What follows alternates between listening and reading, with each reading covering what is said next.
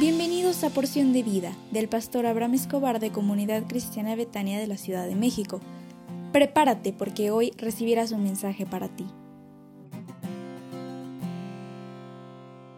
Din don dan, muy muy muy buenos días. Hoy es el inicio de una nueva semana para tu vida y quiero que por favor deposites en tu interior buenas noticias que Dios tiene para ti en esta semana. Y para ello yo quisiera que me permitieras hacer una oración por ti.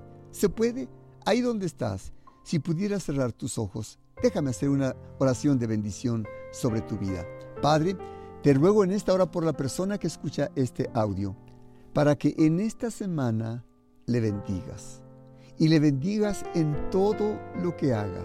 Prospérale, Señor, y dale gracia delante de sus jefes y compañeros. Permítele, Señor, que pueda llevar a cabo todo su trabajo y que lo lleve con alegría, con gozo, en paz, con regocijo. Y Señor, concédele todos los anhelos de su corazón y que sea reconocida, reconocido por sus jefes y compañeros para que cuando, cuando sea el tiempo la califiquen, la recompensen y le puedan dar los bonos que él o ella tanto anhela. Te pido que le bendigas y dale gracia delante de sus jefes y compañeros, pues te lo pido con todo mi corazón, en el nombre del Señor Jesús. Amén. El viernes pasado iniciamos con el tema No aceptes pensamientos negativos en ti.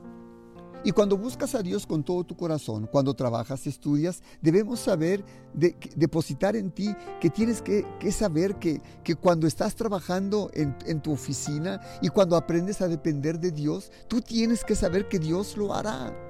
Dios lo hará a través de ti. Dios puede hacer todo, todo lo que tú has pensado. Pídele a Él sabiduría, pídele creatividad, pídele gozo, pídele renuevo. Y Dios lo va a hacer todo a través de ti. El viernes pasado comentamos el caso de Gedeón, que aparentemente era un absurdo enfrentarse ante un ejército que estaba bien armado y bien entrenado para la guerra. Y Israel tenía cosas rudimentarias que nadie podría pensar que al usarlas podría derrocar a sus enemigos. ¿Sabes cuáles eran las armas que Dios le dio a Gedeón? Trompetas, teas ardiendo dentro de cántaros vacíos. El ejército de Gedeón llegó en el momento preciso, justo en el momento en que la guardia acababa de hacer cambio de turno. Todos los guerreros estaban pendientes de la señal que daría Gedeón.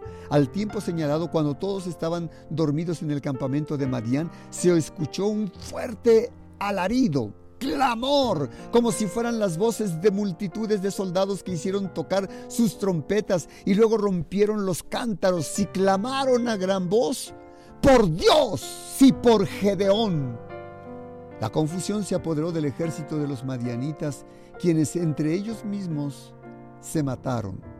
Gedeón obtuvo la victoria porque Dios estuvo de su lado. ¿Sabes quién fue quien lo hizo todo? Fue Dios. Tú y yo deberíamos gritar como el pueblo de Israel.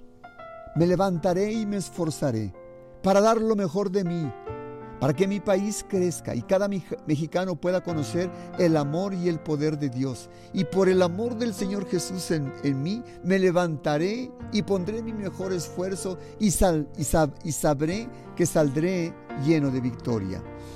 No vuelvas a depositar pensamientos negativos acerca de ti y tus proyectos y el resultado y de todo tu trabajo. Hoy es lunes y a las 19 horas tendremos nuestra escuela de líderes y estás cordialmente invitada, invitado. El énfasis principios del éxito. Si tienes pendiente este nivel de los que has tomado, te invito para que te conectes con nosotros al concluir este nivel. Tendremos la graduación presencial en Betania. ¡Wow! Y asimismo, hoy retomamos nuestra reunión de casas de salvación para líderes a las 20 horas y te espero con mucho cariño a las dos reuniones por Zoom. Dios te bendiga. Betania es mi hogar.